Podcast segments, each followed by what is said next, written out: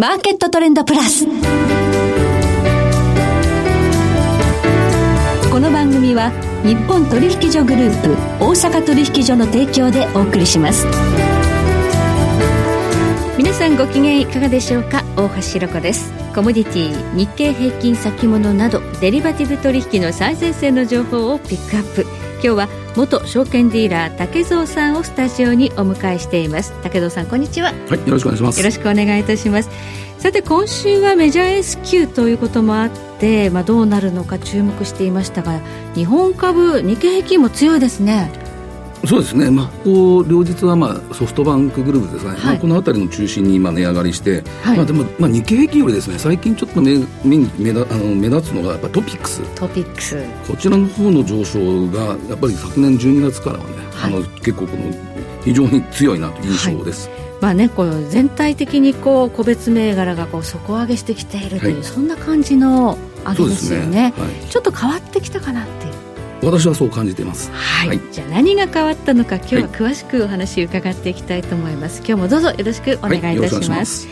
その前に主な経済指標をお伝えしておきましょう。え今日大引けの日経平均株価です今日は71円38銭高、28,309円16銭で取引を終了しました。日経平均3日続伸、3営業日続伸となっています。そして今、代償の日経平均先物夜間取引スタートしました。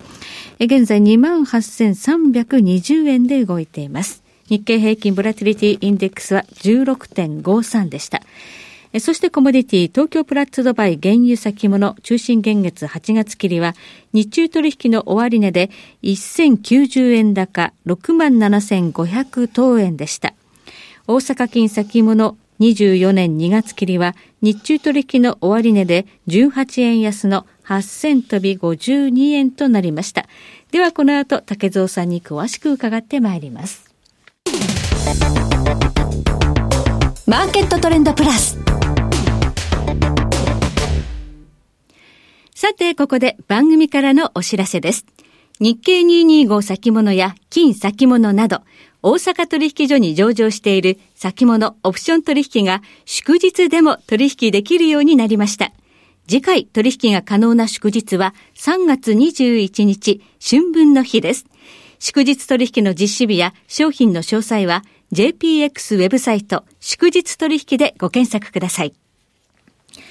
さて今日は元証券ディーラー竹蔵さんをスタジオにお迎えしています。さあ、このところ日本株が強い、特にトピックスが強いというのは、はい、日経平均が強いよりもトピックスが強い方が全体的にはいい感じでしょうか？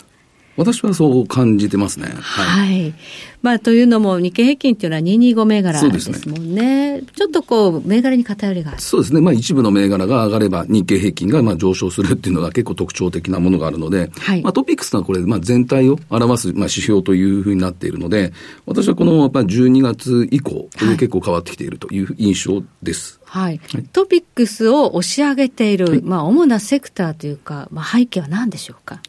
まあこれは、あの、東証のが今、フォローアップ会議っていうのを開いていてですね、えー、まあここのところで、まあ昨天、まあ、あの、高株価ですね。はい。えー、この株価を、まあ今100万円以下にちょっと、えー、で購入するようにっていう促したのがまず一つあると思います。はい。まあこれは今、ファーストリテイリングだが、あの、株式分割を行ったり、まあ任天堂もそうだと思いますけど、今そういう、えー、高株価だった銘柄がまず、えー、株式分割。これを。高くて買えない、個人としか買えないじゃないかっていうやつをね、ね分割して安くすると。まあこれもまず、この東証フォローアップ会議から始まったっていうはいはい、で、実を言うと、今年の1月ぐらいから、この東証フォローアップ会議の中で、はい、えー、東証が PBR1 倍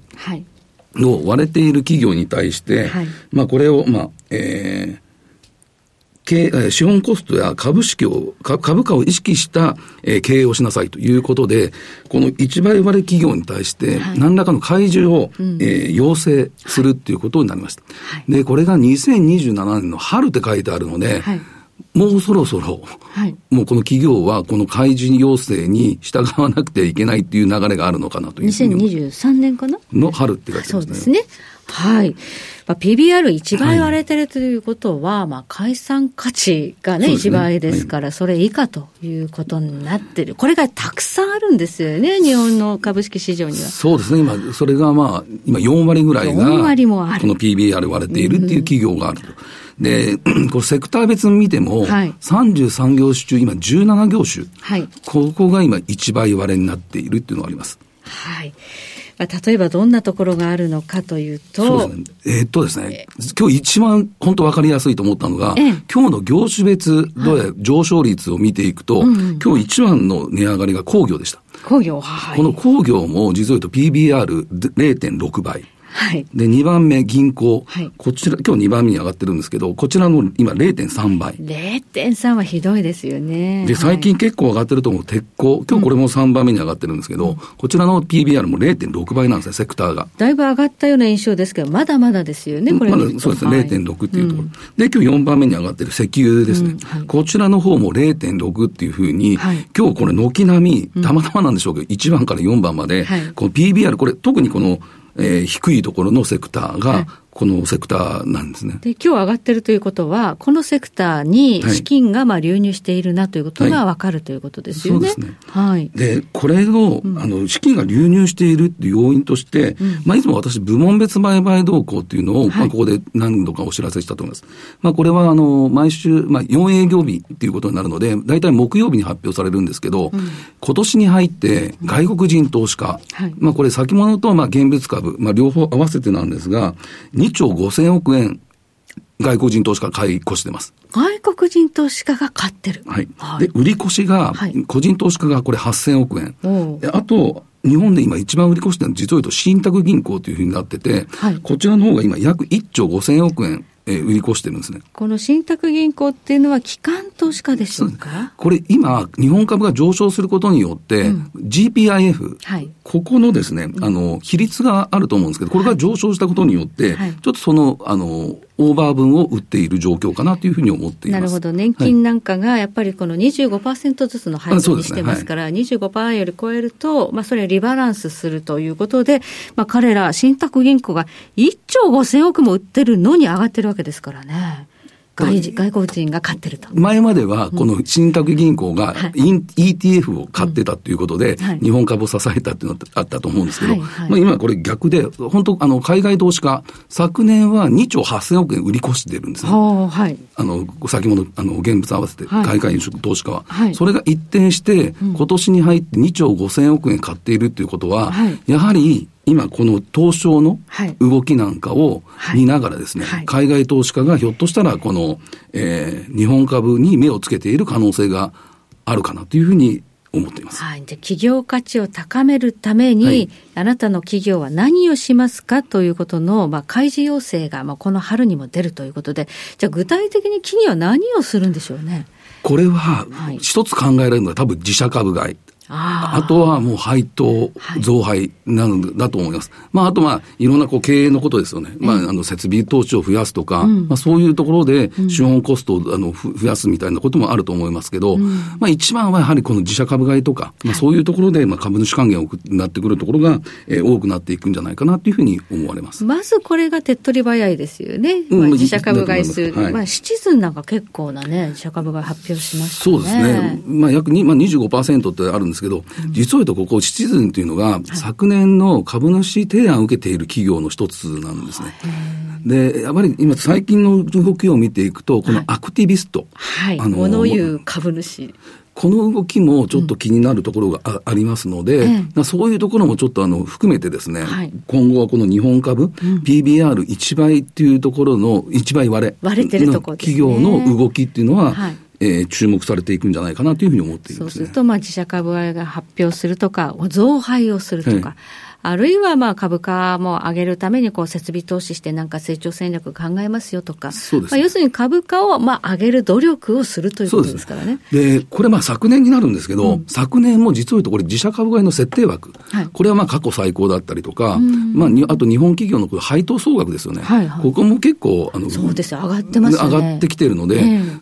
今まで、こう、あの、株主還元というか、そういう、そういうところに目を向けてないっていうのが結構日本企業に多かったと思うんですけど、はい、このあたりが改善することによって、その投資マネーというのも入ってきやすくなってきてる感じもするんですね。そうですね。うん、これはもう本当に積極的にやっていかないと、うん、まあ、下手すると、まあ、トピックスからこう、組み入れられなくなるとか。あそうですね。ねあの、このプライム市場となって、はい、ようやくこちらの方も2026年でしたかね。ここでとりあえず、この、一区切り打つっていうのも、これもあの、この東証の方のフォローアップ会議でもう出てますので、はい、ようやくこのプライム市場、スタンダード市場、えー、グロース市場、ここの住み分けってもすすべて出てくると思うので、まあ、そういう改革案っていうのが進んできているとは思いますね。すね去年、このね、新しい区分けでスタートしたときに、なんかだいぶ猶予期間があるなっていうので、ちょっとずっこけちゃったんですけど、これがもう、あの、期限が決まったということで、そうですね。ここからプライムから落ちないようにという企業努力。まあ、そうすると、あの、海外の投資家がこれだけ資金をね、入れてきているということは、日本株これから息の長い上昇トレンドを期待できるそれが一個言えるのが、はい、今後今、アメリカ市場ですね、うん、こちらの方が今、やはりこれ、まだ利上げが続いてくる可能性があるとしたならば、はいひょっとしたらこれ、アメリカ株はちょっと、うん、えー、下落もあるかなと思うんですけど、そはい、そこに乗じて日本株がひょっとして下がるようであれば、やっぱり押し目買いのチャンスがそこにあるのかな。なぜかというと、やっぱり今日本の株っていうのも、あ日本の金利、これじゃなかなかすぐには急上昇はないというふうに思ってるので。すぐには上げられないですよね、徐々に。この日米の金利差から見ても、はい、まだこの日本株っていうのは、えー、海外投資家から見たときには、非常にこう、えー、買いやすい市場になってくる可能性があるかなというふうに思ってます。はい、低金利である、そして企業努力によってこれから株価を上げようということで、まあ変わってくるということで、まあ割安ですからね、なんといっても。だから今までちょっと考えてなかったものが今、ひょっとしたら起きてる可能性があって、はい、で、2012年にこのアベノミクスっていうのが始まってると思うんですけど、はい、その時一番買ったのってやっぱり海外投資家だったと思うんですね。そはい、それをここの約10年間で、その買った金額をすべて売り切ってるような状況になってくると。全部出てっちゃったけど、また戻ってくる？だからそこの、あの、資金っていうのは多分あるんでしょうから、まあそこの資金が本当にこう、日本株にね、えー、目が、ね、向けられると、非常に面白い、面白い相場。まあ、もう一つあの、中国ね、リオープンということで、まあ、一時期待も高まったんですが、うん、まあ、それでも成長目標というのはやや控えめ。それからやっぱり米中の対立もあって、ちょっと中国リスクっていうことを考えると、うん、そこの資金は日本へ、ね、そうですね。だからアジアの中の日本っていうところも、はい、この、カントリーの中で、その日本っていうところが、あの、もう一回、はい、えー、見つめ直される部分もあるかなというふうに思います、ね、そうですよね、うん、だから半導体の工場、結構日本にできますから、ね、そうですね、まあ昨日のニュースですけど、この日本と韓国、韓国。こちらの方も今までちょっと問題になってたんですけど、はい、まあこれ、大統領、韓国変わってですね、はい、こちらの方もちょっと日本を見る目がね、はい、えー、変わってくると、この日韓というところにも、あのちょっと、えー、今までと違った部分があるので、その辺も、えー、よいい流れかなというふうに思って韓国はね、半導体結構強いですからね。そうですね。はい、はい、ということで、台湾とこう手を組んでというところもね、ね期待できる一つの要因かと思います。はい、え今日は元証券ディーラー、竹蔵さんをお迎えいたしまして、いろいろとお話伺いました。竹蔵さん、今日は貴重なお話どうもありがとうございました。えそして来週です。来週はマーケットリスクアドバイザリー共同代表新村直弘さんをお迎えいたしまして商品先物市場の動向と今後の見通しをテーマにお届けします。それでは全国の皆さんごきげんよう。